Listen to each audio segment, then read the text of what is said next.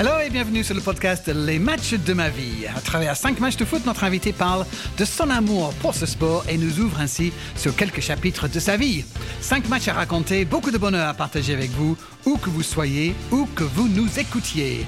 Merci déjà de nous avoir choisis. C'est parti pour ce nouveau numéro de Les matchs de ma vie avec moi, Darren Chulette et notre invité aujourd'hui qui est... Bruno Chéroux. Oui, il y avait une petite hésitation. mais tu as trouvé euh, ton nom finalement. Euh, ravi de t'avoir avec nous, Bruno. Ancien milieu de terrain offensif, on peut dire. Élégant comme les gauchers savent être, presque 500 matchs en pro à travers 14 saisons. Ça commence à Lille et termine avec Nantes, après des aventures à Marseille, à Bordeaux, à Rennes et chez moi en Angleterre avec les Reds de Liverpool, of course. Trois sélections aussi avec l'équipe de France. Bruno, euh, lors de cette carrière de joueur que tu peux qualifier Comment avec quelques années de recul C'est difficile de trouver un adjectif, un mot, mais euh, je crois que je peux être satisfait de la carrière que j'ai pu faire. On, dit toujours, on ne doit pas avoir de regrets, mais on peut avoir des regrets. Je pense que ma carrière aurait pu être meilleure, mais elle aurait pu être beaucoup moins bonne. Et, au final, j'ai eu la carrière que je méritais, avec des hauts, des bas, comme euh, un petit peu tous les joueurs de foot qui ont pu euh, être professionnels un jour. Donc, euh, elle est satisfaisante satisfaisante pour Bruno Chéroux, euh, cette carrière. Ouais, bah, bah, moi, j'aurais eu une carrière comme ça, j'aurais été euh, beaucoup plus enthousiaste que satisfaisante. mais en tout cas, des hauts et des bas, effectivement, et on va, on, va en parler avec cette liste des cinq matchs. Sans plus attendre, c'est parti pour les matchs de la vie de Bruno Chéroux. Match numéro un, Bruno. Alors, qu'est-ce que tu as choisi et pourquoi? J'ai choisi le, le jour de la finale et, de la victoire en Coupe du Monde des Bleus euh, le 12 juillet 98. Mm-hmm. Alors je pense que c'est considéré comme le match de ma vie parce qu'on en parle ensemble d'Arène, mais je pense que c'est un peu le match de toute ma génération et de toute la génération euh, après 98 où ce match-là a radicalement changé la perception des joueurs de foot, du footballeur, de la place de la société, son importance et avant, je pense qu'on était un peu considérés comme des losers en France, que ce soit dans n'importe quel sport où on avait du mal à véritablement gagner alors qu'on avait du talent, alors qu'on avait des équipes et des joueurs parfois très fortes. Mais cette, euh, cette victoire en Coupe du Monde 98 nous a donné de la confiance, nous a donné de la fierté. Euh, et après, bien entendu, euh, les joueurs de foot, euh, pour la plupart, sont devenus des pop stars. Ceux qui ont gagné la Coupe du Monde, on pense à Zizou, à Manu Petit, à Lisa, à, Fabien Barthez, etc. Il y a eu une vraie hype et les joueurs de foot n'étaient plus qu'un simple joueur de foot, c'était devenu des vraies personnalités importantes du paysage euh, français, tout simplement. Donc, euh, c'est pour ça que j'ai choisi ce premier match-là, parce que je pense qu'il aura eu une incidence quand même sur ma carrière, en sachant que j'étais juste aux portes du monde professionnel aussi en 98. Donc, ça me parlait. Je l'ai vécu euh, un petit peu de l'intérieur, cette Coupe du Monde, puisque se passant en France, j'ai eu la chance d'assister à pas mal de matchs. Le quart de finale, contre, l'Italie Contre l'Italie, exceptionnel. au Stade de France. J'étais tout seul. Je pense que c'est le seul match de ma vie que j'ai vu tout seul. Ah oui Je me souviens, j'étais avec le journal L'équipe, euh, encore euh, papier. Oui. Maintenant, on sait même plus que, c'est un journal, l'équipe. Et je l'avais dans les mains et je le tapais. Et la séance de tir au but, c'était incroyable. Le, le, bruit, notamment les sifflets quand les tireurs italiens euh, de frapper leur tir au but, c'était absolument incroyable. J'ai eu la chance d'être aussi à France-Croatie pour la demi-finale avec euh, le jour de Lilian Thuram. Oui, 142 sélections, deux buts. Et les deux dans, cette, euh, cette demi-finale. Et un du pied gauche, quand même. Oui, c'est extraordinaire. Ça n'existe euh, pas dans la carrière de Lilian Thuram, qui a été exceptionnelle malgré tout. et la, la, finale, je ne l'ai pas jouée. Mais encore une fois, je pense, et c'est pour ça que j'insiste sur le fait que ça reste l'un des matchs de ma vie, que ça a changé aussi une partie de ma vie à moi. Né le 10 mai 1978 à Suresnes, dans les Hauts-de-Seine, euh, le jour de cette finale, tu as donc 20 ans. Tu la regardes, tu la regardes où et avec qui alors? Euh, J'étais à Juan-les-Pins en vacances. Uh-huh. C'était oui, au mois de juillet, donc c'était euh, encore les vacances. Je devais reprendre l'entraînement à Lille euh, peu de temps après, je pense, et, je profitais de mes derniers instants, euh, parce que je pense que ça devait être le dernier week-end de vacances que j'avais, et c'est pour ça que j'ai pas voulu venir au Stade de France. J'ai préféré en profiter euh, dans le sud de la France. Donc j'étais à Juan-les-Pins avec mon frère, avec ma mère, Et, après, on avait été un peu faire la fête dans un bar brésilien ah ouais. euh, à Juan-les-Pins, le Pam Pam, pour ceux qui connaissent. Et c'était euh, le Pam Pam. Ouais. D'accord. Et c'était voilà, c'était un, souvenir exceptionnel. En fait, ce sentiment de fierté, de joie, de bonheur d'être euh, champion du monde, c'était assez euh, jouissif. Ouais, jusqu'au bout de la nuit à chanter euh, mm. On est champion, euh, mm. et 1, et 2, et 3-0, et Zizou président. J'étais au match en tant que jeune journaliste, presse écrite, et j'ai dû quitter le stade, je pense, dans le dernier bus pour aller sur Paris, mais tout était bloqué. On a dû descendre les journalistes à pied, les journalistes étrangers, hein, j'étais avec eux, et on a fini à pied sur le périph' pour essayer de rejoindre l'avenue de la Grande Armée pour monter un peu voir la foule, mais c'était la folie totale. Et au Pam Pam aussi. non, c'était la folie aussi au Pampa, mais c'était la folie dans toute la France. Je pense qu'il euh, y a eu un, élan de joie et de bonheur pendant tout cet été-là qui était absolument incroyable. Et, encore une fois, le sport est capable de transcender et de, et de rendre euh, autant de gens heureux, et le football en particulier, parce que c'est le sport universel et c'est le sport le plus populaire qui existe. Euh, et, on a vu à quel point, grâce à cette victoire, le peuple français pouvait être uni et, heureux. Petit, alors, le sport à quelle place à la maison? Je sais, tu viens de citer ton, ton frère Benoît, le, petit frère. Bon, on sait que tous les deux, vous êtes devenus euh, professionnels, donc j'imagine que le sport à la maison, c'était déjà assez important quand tu es petit. Oui, mon père et ma mère sont sportifs. Mhm. Ils aiment le sport. Il y a une vraie culture sport. Ma mère aime plutôt le tennis, mon père c'était plutôt le foot, mais d'une manière générale, euh, on a joué au volet, euh, mon père a fait du judo. Voilà, donc le, sport, d'une manière générale, on le prenait comme quelque chose d'à part entière dans l'éducation. Euh, et ils ont réussi à bien nous le transmettre parce que c'est vrai que j'ai du mal à passer une journée sans faire du sport, même maintenant. Alors c'est vrai qu'avec les années qui passent d'arène, tu verras ce que c'est quand tu auras mon âge. Euh, c'est pas tous les jours simple. J'espère avoir ton âge un jour de nouveau. Mais c'est vrai que le, sport fait partie intégrante de ma vie et, et j'en ai besoin. Après, c'est évident que quand on a eu la chance de pouvoir faire une carrière de sportif professionnel, c'est, bon, je pense qu'on l'a ancré en nous et qu'on a un vrai besoin de se dépenser et de pouvoir faire du sport. Donc, euh, le foot, ça a été euh, le sport qui nous a permis avec mon frère d'être professionnel, mais je pense que si ça n'avait pas été du foot, ça aurait été quelque chose d'autre. Et les parents, ils faisaient quoi alors? Quand tu es petit, euh, qu'est-ce qu'ils font, papa et maman? Bah, mon père, forcément, il, nous emmenait au foot. Il y a mon grand-père aussi qui euh, avait un petit peu plus de temps et en étant à la retraite, ils avaient occupé en plus des postes de dirigeants au Racing, le grand Racing Club de France à l'époque. On habitait vous avez joué quand vous étiez petit, oui. Exactement, on habitait à Colombes, donc on habitait juste à côté de, juste à côté du stade et ça nous a permis euh, de jouer au Racing à une époque où le club du Racing était considéré comme l'un des meilleurs en jeunes, avec de super éducateurs, avec le stade de Colombes qui a accueilli euh, les Jeux Olympiques et, et, la finale de la Coupe du Monde en 1936, je pense. Donc c'était quelque chose d'assez euh, historique et, hmm. et on a eu cette chance-là de pouvoir grandir au Racing. D'accord. Mais je parlais de profession. Papa, maman, ils travaillaient? Ah oui, pardon. Ouais. Euh, il travaillait. Ma mère, elle était instite en maternelle et mon père, il était plutôt dans l'informatique. Euh, mais ils aimaient le foot tous les deux et, ma mère l'a subi plus que mon père. Forcément, hein. c'est elle qui avait les affaires avec mon frère, etc. Oui, parce que vous jouez tout le temps, euh, donc il y a toujours des, vêtements sales. Et puis à l'époque, il n'y avait pas de terrain synthétique, c'était de l'herbe. Et c'était plutôt de la boue que de l'herbe souvent. donc l'hiver, quand il pleuvait dans la région parisienne, ma mère, elle était contente de pouvoir faire les lessives avec toutes ces affaires-là. À quel point, avec, le, avec le petit frère, vous étiez compétitif Est-ce que vous étiez euh, toujours dans la même équipe ou est-ce que vous parce que je sais qu'il y, a une espèce de vous n'êtes pas dans les mêmes équipes quand ça joue le, week-end, mais est-ce que la compétition était déjà présente entre vous? Comment vous viviez ça? Elle était présente, mais après, euh, tu sais, quand on grandissait, les trois ans d'écart étaient importants. Euh, et, forcément, j'étais le plus grand, donc mon frère a suivi ma trace. Il a suivi mon exemple, j'ai envie de dire. Mais c'est vrai qu'on on prenait du plaisir à jouer ensemble ou à jouer l'un contre l'autre, mais c'était difficile de se comparer pendant notre adolescence parce que l'écart était trop important. Oui, 3 ans, c'est beaucoup finalement. Oui, 3 hmm. ans, tu as 30 cm de plus, donc euh, déjà physiquement, il y avait une différence qui était énorme. Après, on a eu la chance de jouer ensemble à Lille, euh, et ça, c'était assez exceptionnel. Et on a eu aussi la chance de jouer l'un contre l'autre, où je me souviens notamment d'un mhm. match où on était capitaine l'un et l'autre. Il était capitaine d'Auxerre et j'étais capitaine de Rennes. Wow. Et euh, c'était c'était plutôt bien. Mon père était au stade et il a Quel pu moment. Ouais, Ouais. il a pu voir ça. et Wow. Ah ouais, ça c'est cool. extraordinaire. Avant d'arriver à, à Lille, euh, où vous avez effectivement joué ensemble, un, petit mot sur euh, juste avant, parce que tu, tu pars jouer dans l'académie, c'est ça, à Lens? Comment ça se fait ça?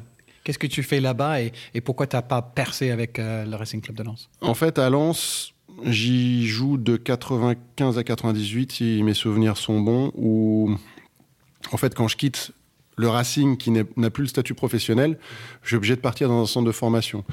Et il y a eu plusieurs clubs qui étaient intéressés. Il y avait Lille, Lens, Cannes, Monaco, euh, Nice, Auxerre. Donc là, c'est quand tu as quoi 13, 14 ans? Non, s- 15 ans. 15 ans, d'accord. Et avec mon père, on a visité euh, les différents centres de formation et il considérait que c'était à Lens où j'avais le plus de possibilités pour m'exprimer, où l'encadrement était le mieux, la scolarité, etc., etc. Donc c'est à Lens que je vais, où je fais trois ans, mes deux années d'aspirant et mon année de stagiaire. Mais c'est une année un petit peu compliquée pour le Racing Club de Lens où euh, euh, c'est Slavo Mousseline le coach, ils sont à port de la relégation. Et euh, finalement, c'est Daniel Leclerc et Roger Lemaire qui reprennent l'équipe pour sauver la, la fin de saison. Et donc la priorité, c'était plutôt l'équipe première. Exactement. Tout à fait. Ouais. Et je l'ai eu comme coach, j'ai eu cette chance-là. Maintenant, il est, il est parti, il n'est plus de ce monde, mais c'est quelqu'un qui fait partie euh, des, des coachs qui m'a vraiment marqué, Mhm. euh, au même titre que Vaïd ou que d'autres. Euh, mais, mais malheureusement, c'était la priorité de l'équipe première. Moi, j'étais encore en jeune, j'étais en réserve et en, en U19 à l'époque. Et, et donc, on a été un peu laissé de côté à ce moment-là. Et il fallait envoyer la lettre comme quoi il prolongeait le contrat ou pas avant le 30 avril. Et moi, j'avais pas reçu de lettre, donc j'étais libre. Et, et, et voilà. Et au même moment, il y a mon frère qui, avec trois ans de moins, est sollicité par, le, par Lille. Et mon père dit aux dirigeants de Lille que je suis euh, libre puisque Lens n'a pas voulu me garder. Mhm. Et en plus, j'avais l'habitude de jouer contre Lille avec Lens, donc ils savaient euh, quelles étaient mes qualités, mes défauts, etc. Quand ils ont su que j'étais libre, ils ont sauté sur l'occasion. J'ai fait une journée d'essai et j'ai signé à Lille. D'accord. Et donc tous les deux, euh, vous êtes à, à Lille ensemble. Oui, lui, il est au centre. Moi, je suis déjà euh, en appartement à ce moment-là, parce que j'ai plus de 18 ans. Et je jouais avec l'équipe réserve jusqu'à ce que Vaïd reprenne euh, l'équipe parce que euh, ça allait pas très bien en Ligue 2. Et j'ai eu une opportunité à un moment donné, et voilà. Bon, on va y arriver justement Voilà. à, à- à ce premier match en, en pro. Mais juste avant ça, je me demande juste à, à quel moment, petit, tu, tu comprends que tu as ce talent-là et que peut-être que tu vas devenir joueur professionnel. Est-ce qu'il y a un moment, est-ce que tu te souviens d'un moment déclic et que tu dis, oui, ça va être ma carrière en fait? C'est difficile parce que, contrairement à nos enfants actuellement, Mhm. eux, ils veulent être joueurs de foot. Nous, quand on était petits, on voulait être policier, médecin, avocat. euh, Et donc, et c'est pour ça que je reviens sur France 98. Cette euh, victoire a changé radicalement aussi la perception du football, que ça pouvait être quelque chose, un vecteur de réussite, euh, d'ascension sociale. Mm. Et donc, il y a eu beaucoup de gens qui ont voulu vraiment faire du foot comme un métier. Moi, j'étais encore jeune, euh, avant 98, et j'étais pas dans cette démarche-là. Sauf que après, bien entendu, je voyais que j'étais pas mauvais, que j'étais meilleur que certains. Mais c'est comme dans une carrière, quand on est jeune, il y a la croissance. J'ai eu euh, deux arrachements osseux à l'os iliaque parce que justement mes os grandissaient plus vite que, mes muscles, etc. Et donc euh, bah, j'ai été blessé euh, pendant quatre mois à un moment donné, donc ça s'arrêtait. Et malgré toutes les qualités que je savais que je pouvais avoir, c'est juste qu'au moment où j'ai été contacté par les premiers clubs professionnels pour intégrer le centre de formation, que je me suis dit, ah, il y a peut-être quelque chose. Mais même en intégrant un centre de formation, je me suis pas dit, ça y est, je vais être joueur de foot professionnel. C'est forcément quand j'ai signé mon premier contrat pro, quand j'ai commencé à m'entraîner avec les pros, que je me suis dit, bon, on va essayer d'aller chercher le maximum de choses parce que c'est le plus beau métier du monde, on va pas se le cacher. Ju- Juste après euh, journaliste sportif, oui, effectivement. Donc, ça nous amène justement euh, au match numéro 2. Nous sommes le samedi 24 octobre 1998, donc toujours 98. 13e journée de Division 2. Nice joue contre Lille. Et donc, Premier match en professionnel avec euh, l'équipe du LOSC qui est à l'époque en Ligue 2. Et, et c'est vrai que c'est hum, bah, la première marche euh, où on se dit que bah, voilà, on a cette opportunité-là, il faut pas la gâcher, il faut essayer d'aller euh, euh, chercher le maximum de choses, encore une fois, d'être le plus performant possible pour y rester. Mais c'est vraiment, je, ne suis pas pro hein, à l'époque, je suis stagiaire encore, où il y a cette règle où il faut faire 15 ou 20 matchs pro avant de signer son premier contrat ah pro. Ah oui, alors que tu as 20 ans. J'ai 20 ans. Hmm. Après, bon, j'avais poursuivi un peu mes études, donc euh, ça a été un petit peu décalé peut-être euh, hmm. mon apparition chez les professionnels, mais je regrette pas du tout. Mais c'est vrai qu'à partir du moment où on a cette possibilité, déjà de s'entraîner avec les pros, on se dit on n'est pas loin.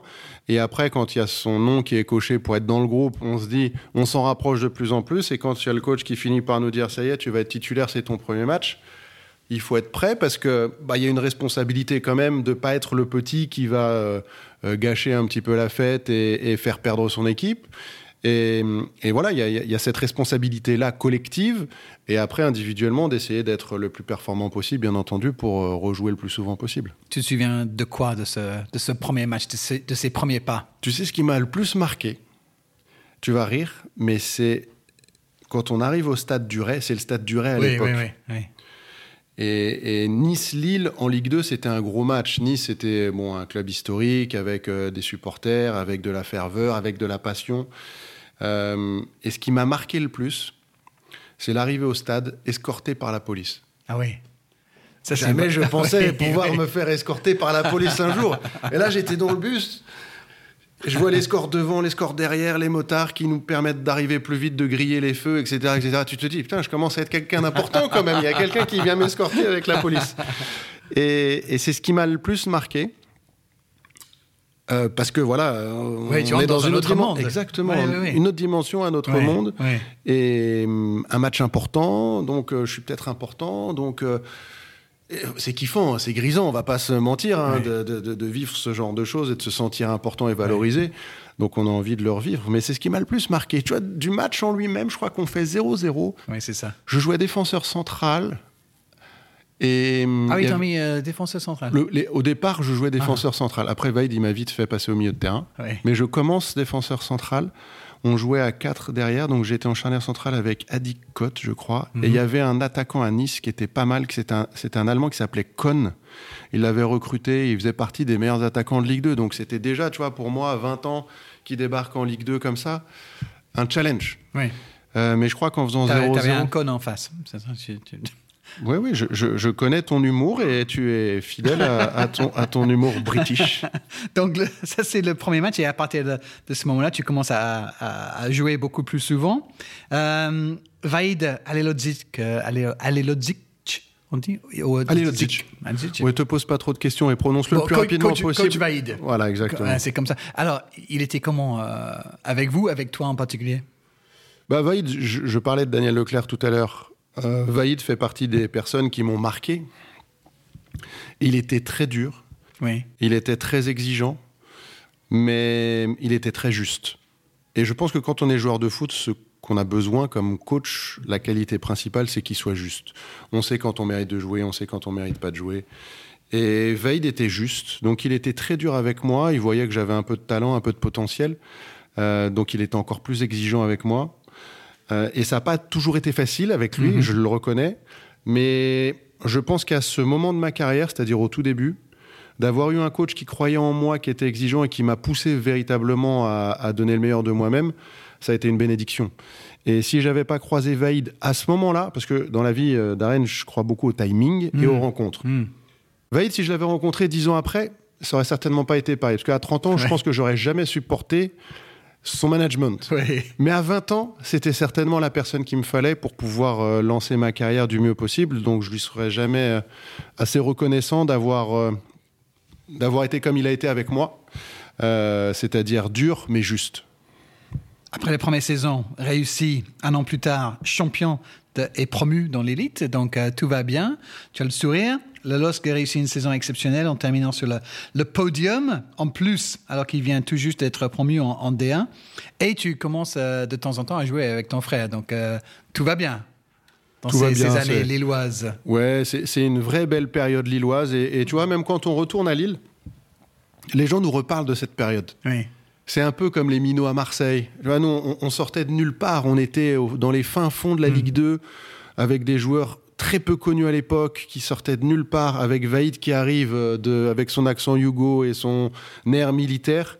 Et on est passé effectivement de la 14e, 15e place en Ligue 2 euh, un an après, on jouait à Old Trafford contre David Beckham et, Ruud van Nistelrooy. Donc, euh, on, a, on a créé quelque chose au sein des supporters lillois à ce moment-là, une vraie affection. Et, je te dis, 20 ans après, ils continuent de nous parler de cette période-là, alors que depuis, il y a eu des belles générations aussi au LOSC avec le titre de champion et, des belles campagnes de Ligue des Champions. Mais cette période-là reste dans l'inconscient des supporters lillois comme une très belle période. vous avez marqué les esprits, effectivement, à, cette époque-là. Et puis, oui, les matchs européens qui arrivent dans la foulée, ce match euh, contre Manchester United, tu marques un but en Ligue des Champions contre Manchester United. Oui, et mhm. ça a peut-être été euh, un match aussi euh, particulier, c'est évident. il, a certainement marqué Gérard Rouillet à l'époque, qui, euh, euh, quand on, était bon contre Manchester United, ça éveillait son appétit, lui, le coach de Liverpool de l'époque, quand on connaît la rivalité entre les, eh entre les deux eh clubs. Mais, euh, mais oui, oui, cette campagne de Ligue des Champions avec Vaïd, où avec l'accord Rung, l'Olympiakos et Manchester United, à l'époque, c'était vraiment un, groupe très très costaud. On avait réussi à finir troisième, j'avais marqué trois buts, j'avais fait des bons matchs et ça m'avait permis de franchir encore une étape. Ah, quand tu te frottes pour la première fois euh, au grand européen et que, ça marche pour toi et que tu marques des buts et l'équipe euh, joue bien, tu le sens, tu le sais et tu dois te dire quelque part, allez, euh, je suis au top là, non? Oui, Je sais pas comment tu, tu réagi quand, tu, quand tu vis ces moments-là. Tu as une sorte de confiance qui t'habite hmm. et, et, et, tu recherches sans arrêt à être de plus en plus performant et de repousser tes limites. Et là, il se trouve que, encore une fois, en un an et demi, avec Lille, j'ai réussi à franchir les étapes comme il le fallait, quoi. C'est-à-dire mmh. de la Ligue 2, parce que j'étais peut-être pas prêt à ce moment-là de commencer en Ligue 1, dans un niveau inférieur pour faire mes armes, pour m'habituer un petit peu au niveau professionnel, au niveau adulte. Et puis petit à petit, la Ligue 1, la Ligue des Champions. Voilà, ça m'a permis de franchir les étapes les unes après les autres et de me sentir euh, beaucoup plus costaud et, et prêt pour justement aller euh, poursuivre cette carrière le plus loin possible. Lors de la saison 2001-2002, 11 buts en championnat en 27 matchs. Le club termine cinquième, euh, Lille. Et hop, direction l'Angleterre, direction chez moi, direction la Première Ligue, ce qui nous amène justement au match numéro 3, Bruno, le 30 juillet 2002. Tu as choisi ce match au stade mythique d'Anfield où tu vas jouer pour les Reds pour la première fois ce maillot rouge sur le dos suite à ton transfert donc de Lille et un match amical de préparation en quelque sorte de la saison contre la Lazio. Pourquoi tu choisis ce match-là? Bah, C'est vrai qu'avec le maillot de Liverpool, j'aurais pu en choisir d'autres. Mais celui-là, c'est le premier presque officiel. C'est une semaine avant le début du championnat, ou avant le début du Charity Shield à l'époque. C'était contre Arsenal en 2002. Et c'était l'occasion de présenter les nouvelles recrues et la nouvelle équipe euh, à Anfield. Et Anfield, c'est spécial. C'est pas à toi, Darren, que je vais expliquer ce que représente Anfield pour les Anglais même quand on n'est pas forcément supporter de Liverpool, on, sait que dans ce stade, il s'est passé énormément de choses. Euh, il y a forcément le You'll Never Walk Alone, il y a ces tribunes qui sont très proches, il y a euh, le sigle This is Anfield, il y a tellement de choses qui euh, ont pu germer dans ma tête depuis que j'ai signé là-bas que la première fois que je joue réellement dans ce stade plein, ça hum, ça m'a marqué forcément. C'était contre la Lazio, c'était une belle équipe avec euh, les Crespo, Claudio Lopez, euh, Nesta, Couto, etc. Donc c'était un, beau. C'était Mancini, je crois, le coach à l'époque. Donc c'était une belle préparation euh, de, du début du championnat. Et j'avais pas été mauvais du tout. En plus, c'est la première fois qu'il y a eu les fameux Bruno, Bruno. Oui, tu es très modeste. Tu n'as pas été mauvais. Effectivement, on peut retrouver des, images encore aujourd'hui sur YouTube, par exemple. Et effectivement, tu as été euh, excellent euh, lors de, ce match et le COP euh, commence à scander Bruno, Bruno, alors qu'ils sont en train de, te découvrir en fait et ils te voient que tu es un jeune joueur en pleine confiance. Ça a dû faire du bien quand même. Et Gérard Roulier qui avait qui t'avait fait venir aussi, j'imagine qu'il a dû être ravi de, de ces débuts-là. Oui. Non, non, il était très content. Euh, mais après, malheureusement, bon, la, suite a été un petit peu plus difficile, mais forcément, quand on joue dans un club comme celui-là, la concurrence est, très importante. Euh, il y avait eu plusieurs facteurs qui euh, m'ont pas permis d'être tout de suite forcément au top. Hmm. Euh, bon, il y a la présentation quand il dit que je suis le nouveau Zidane, ou ça, il m'a fait plus de mal que de bien parce que c'était pas la peine de dire ce genre de choses. Oui, c'était pas vraiment un cadeau hein, avec le recul. Hein.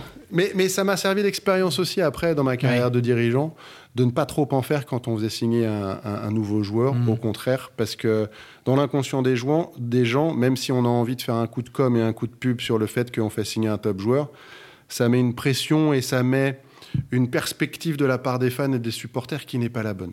Donc bon, bref, ça, avec Gérard, on en avait reparlé. Euh, euh, plus tard, mais, mais c'était difficile de pouvoir euh, assumer la comparaison, parce que j'étais pas du tout le nouveau Zidane.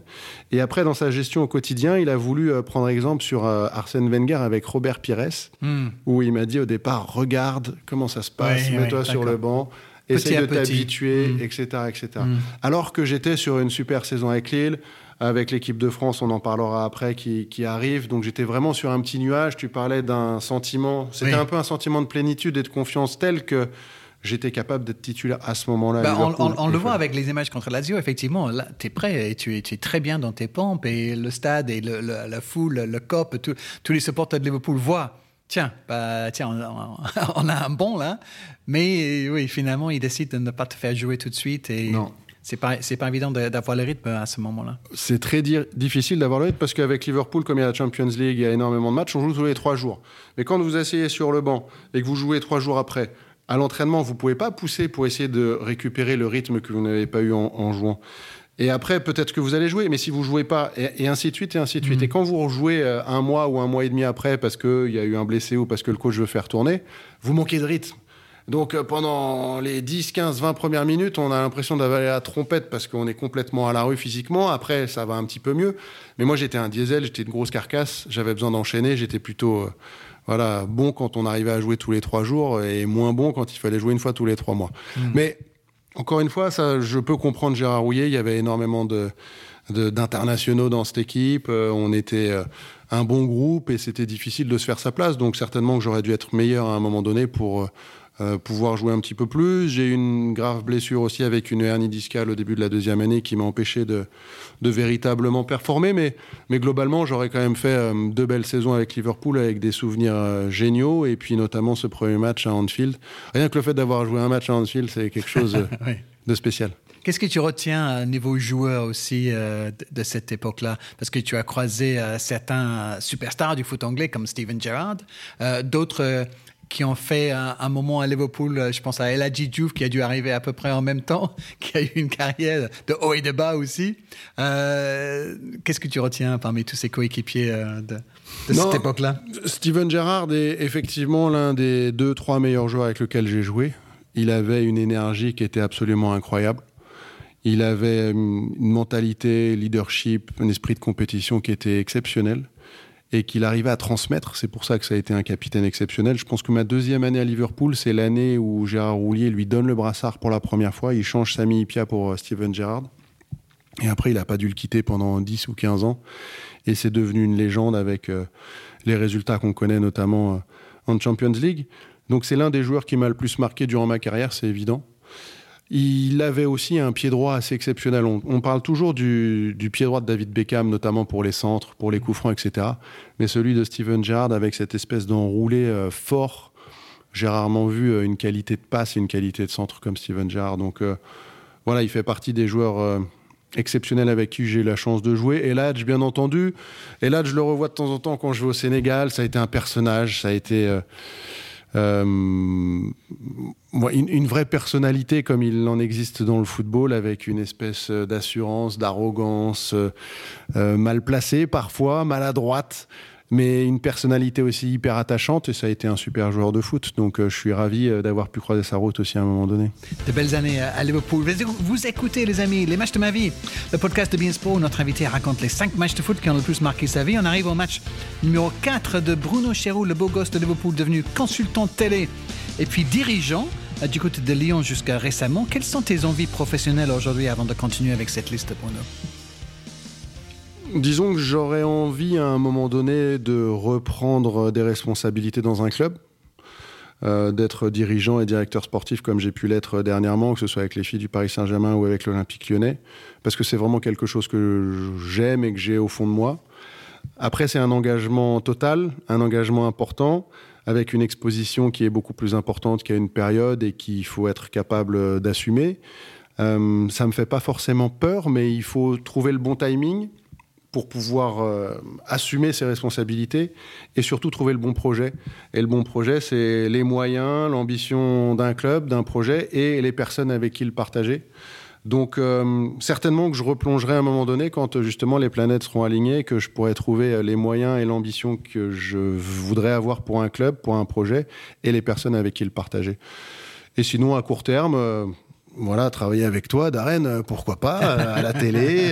J'ai eu la chance de le faire avec Beansport pendant de nombreuses années et, et ça a été euh, une transition géniale. Donc à un moment donné, c'est vrai que la télé euh, risque de faire partie de mon de mes occupations. Ben, c'est une très bonne idée. Et une très bonne nouvelle. Revenons sur les années où tu allais euh, encore au boulot en short plutôt qu'en costard. On arrive au match numéro 4 de ta liste. C'est dans la foulée de ta belle saison avec Lille et ton transfert à Liverpool. C'est la première sélection avec l'équipe de France. On est au stade du 7 novembre à Radès en Tunisie, mais on essaie bien le 21 août, ton premier match avec les Bleus. Quels en sont tes souvenirs? Bah là, c'est pareil, tu vois, c'est un peu la continuité de ce qu'on disait tout à l'heure, avec une belle saison à Lille, avec une arrivée à Liverpool. Et je me souviens, pendant la préparation, euh, il y a Gérard qui vient me voir à un moment donné, il me dit J'ai eu Jacques Santini au téléphone, je pense qu'il va te prendre euh, pour la prochaine sélection. Il me dit ça tant que je vois pas mon nom sur la liste, à la mhm. télé, euh, sur le papier avec l'entête de l'équipe de France. J'essaye de pas trop y prêter attention, mais une fois que ça devient réalité, bon, je dis là, on touche à quelque chose euh, qui est quand même plutôt sympathique, parce que là, on est quand même en, 2002. Euh, il y a hum, des grands joueurs exceptionnels dans cette équipe de France avec euh, Zizou, Thuram, De Sailly. Il y a encore quasiment la totalité de ceux qui ont été champions du monde en 98 alors, et qui ont gagné le championnat d'Europe en, en, 2000, même si la Coupe du Monde vient de se passer en 2002, que ça n'a pas été une franche réussite, il y a quand même un potentiel avec une équipe et des joueurs et des individualités où on sait que euh, voilà, ça fait partie des meilleurs joueurs du monde. Donc de pouvoir côtoyer ces joueurs-là à ce moment-là, c'est comme euh, atteindre le Graal dans n'importe quelle autre activité, ça reste quelque chose d'assez exceptionnel. Et j'ai eu la chance, effectivement, pendant euh, deux ans, de partager pas mal de temps avec euh, les meilleurs joueurs de l'équipe de France et ça reste euh, un privilège et une chance énorme. C'était pas un moment facile d'arriver en équipe de France parce qu'effectivement, on parle de la génération en or qui a tout gagné. Euh, trouver une place parmi ces joueurs-là qui avaient envie de rester pour la plupart, évidemment, hein, parce qu'une fois qu'on y est, on, y prend goût. Jacques Santini, c'était son premier match quand il, fait appel à toi aussi. lui, il était comment comme sélectionneur? Bah, il était, c'était le meilleur sélectionneur puisque c'est lui qui m'a sélectionné. non, mais je pense qu'effectivement, c'était pas évident de passer après 2002 et, l'échec qu'a constitué cette Coupe du mm. Monde euh, en Corée et au Japon. Mm. Mais encore une fois, le potentiel était tel et il y a des explications à cet échec de 2002. Donc après, il faut reconstruire en s'appuyant sur les individualités énormes qui constituaient déjà cette équipe de France, mais en apportant un petit peu de nouveauté. Et c'est pour ça que je faisais partie de ces quelques nouvelles têtes qui ont mhm. pu, euh, euh, pendant quelques temps, euh, bénéficier de, de, cette de ce passage. Ouais. et bon, après, on connaît le succès que la France a pu avoir avec son équipe de France, pas en 2004, c'était l'Euro au Portugal, je crois, mais après, il y a eu 2006. Vous avez quand même battu l'Angleterre, mais par miracle, en fin de match avec Zidane qui marque un, coup doublé. Franc, tout à fait. On ne va pas en parler.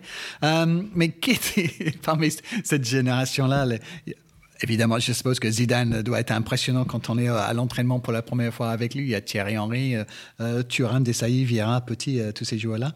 il y avait quelque chose de particulier, un, joueur plus qu'un autre? Tu sais, d'une manière générale, aux entraînements, c'était mm. facile.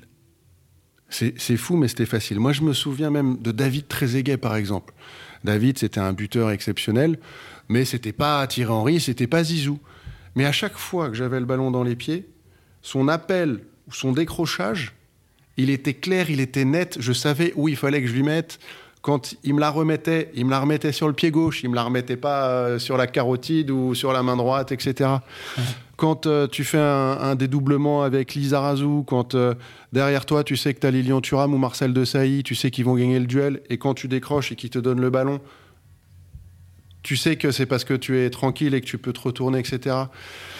Donc voilà, ça reste pour moi une expérience énorme en se disant que plus tu montes de niveau, plus c'est facile en fait, parce que tu joues avec des joueurs qui ont un tel niveau, une telle qualité que instinctivement ils font ce qu'il faut, ils se déplacent où il faut, ils se déplacent quand il faut. Et, puis voilà, après, il y avait, enfin, voilà, Patrick Vira, c'était monstrueux à l'époque. Euh, Willy Sagnol, qui était certainement aussi le meilleur latéral droit. Enfin voilà, ça reste euh, une chance et un privilège d'avoir pu côtoyer cette équipe de France. pas mal cette génération, effectivement. Euh, allez, le dernier des cinq matchs qui ont le plus marqué ta vie, Bruno Chéroux, tu as choisi le clap de fin pour finir, effectivement. On est le 13 janvier 2012, donc on a bien sauté euh, quelques années euh, en avant maintenant. Au stade de la Beaujoire, tu es joueur du FC Nantes qui va affronter le SCO d'Angers. C'est ton dernier match. Tu le vis comment? Pas très bien. Pas très bien, mais enfin les matchs de ma vie, c'est pas forcément pour dire que ceux où j'ai marqué trois buts. Hein. Euh, D'ailleurs, j'en ai pas donné un marqué un dire, il n'y en avait pas hein, où tu as marqué trois buts. Attends, c'est triste là. non, mais c'est un peu pour euh, boucler la boucle et, et pour euh, un peu conclure euh, cette carrière justement où en début de de, de, podcast, tu me demandais comment tu pouvais qualifier ta, ta carrière. Je pense que là, je me rendais compte, je le savais, personne ne le savait quasiment. Il euh, y a mon frère qui est venu. Il y a André-Pierre Gignac qui était venu aussi de Marseille. Ils étaient venus spécialement parce qu'ils savaient que c'était mon dernier match. Mais sinon, très peu de gens le savaient. C'était en cours de saison, parce que j'avais un deal avec le président Kita pour le rejoindre à la direction sportive, justement, et pour l'aider sur la fin de saison et pour préparer surtout la prochaine. Je pense que c'était le bon moment. J'étais arrivé un petit peu au bout, du bout. Physiquement, euh, je, je, je vieillissais plus vite que les autres. J'avais l'impression que j'étais je me voyais moins bon. Et c'était forcément euh, difficile à accepter, et donc il ne faut pas forcément tirer trop sur la corde. Mais je ne l'ai pas forcément très bien pris parce que hum, on, rêve toujours d'une fin en happy end.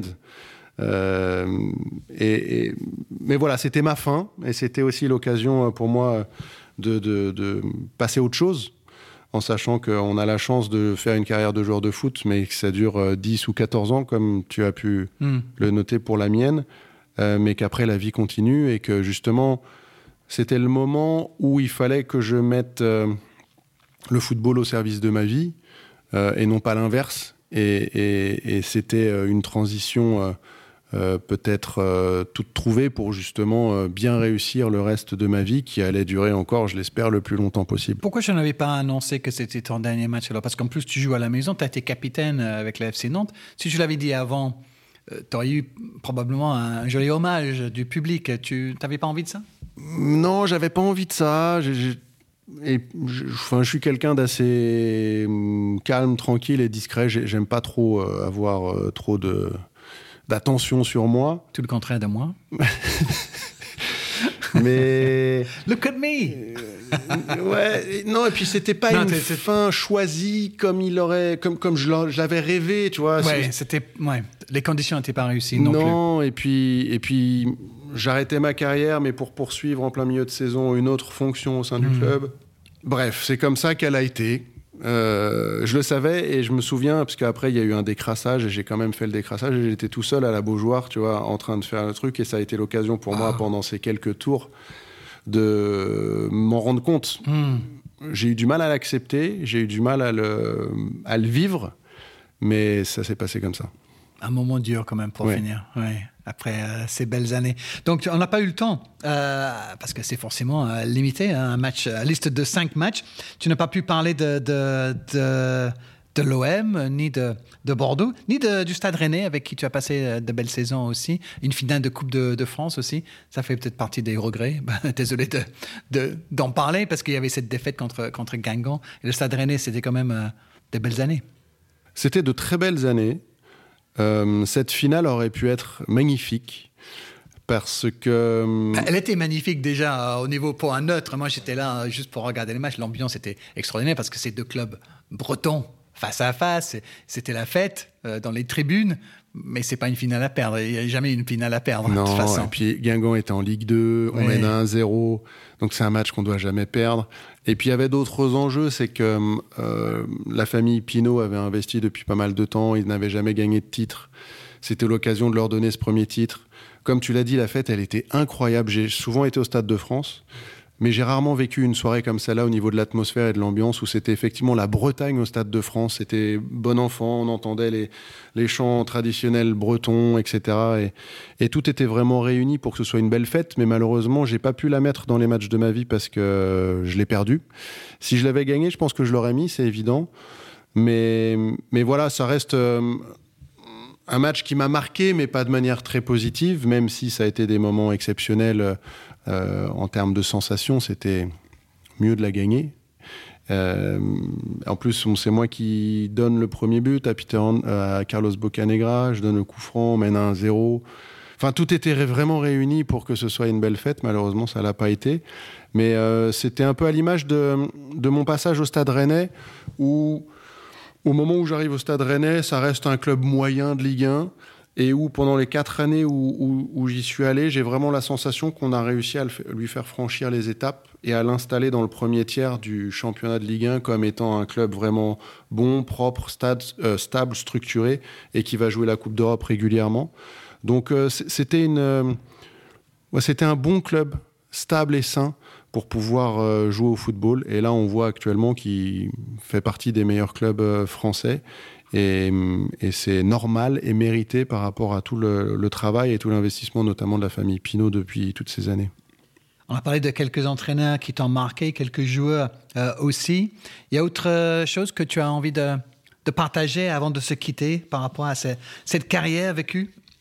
Non, écoute, je pense qu'on a été euh, assez complet sur... Euh, on aurait pu encore parler deux heures, hein, mais tu m'as dit il faut que tu sois le plus court possible, donc j'essaye de rester dans les temps. je n'ai jamais dit ça. Ça, fait, ça, fait, ça fait du bien de, de se replonger là-dedans. Tu as l'impression que c'était hier, quand tu regardes les dates, ça fait 20 ans. le temps passe. Et, même quand je revois des images, tu vois, tu, as les images, j'ai l'impression que c'est en noir et blanc. Tu n'arrives même pas à te reconnaître tellement la qualité de définition de, de l'image, elle n'est pas forcément super bonne. Mais voilà, ça reste le plus beau métier du monde. J'ai pas énormément de regrets. J'en ai quelques-uns, bien entendu. Mais encore une fois, et pour peut-être euh, conclure sur la première question que tu m'as donnée, je persiste et je signe avec tous les matchs que j'ai pu évoquer avec toi, où je considère que ma carrière est satisfaisante. tu restes là-dessus bien plus que satisfaisante. Et eh ben, en tout cas, merci d'avoir partagé euh, ces matchs, Bruno, ces souvenirs, ces moments de vie avec nous. Et on te souhaite plein d'autres matchs mémorables à venir, que ce soit euh, sur un terrain de foot ou sur un terrain de padel. Pourquoi pas? Après, tu vois, il y a mon fils qui joue. Euh, que j'essaye de hein. suivre, on ne sait jamais. Peut-être que j'arriverai à lui transmettre euh, aussi cette passion euh, pour le foot et, j'espère qu'il brillera autant que moi.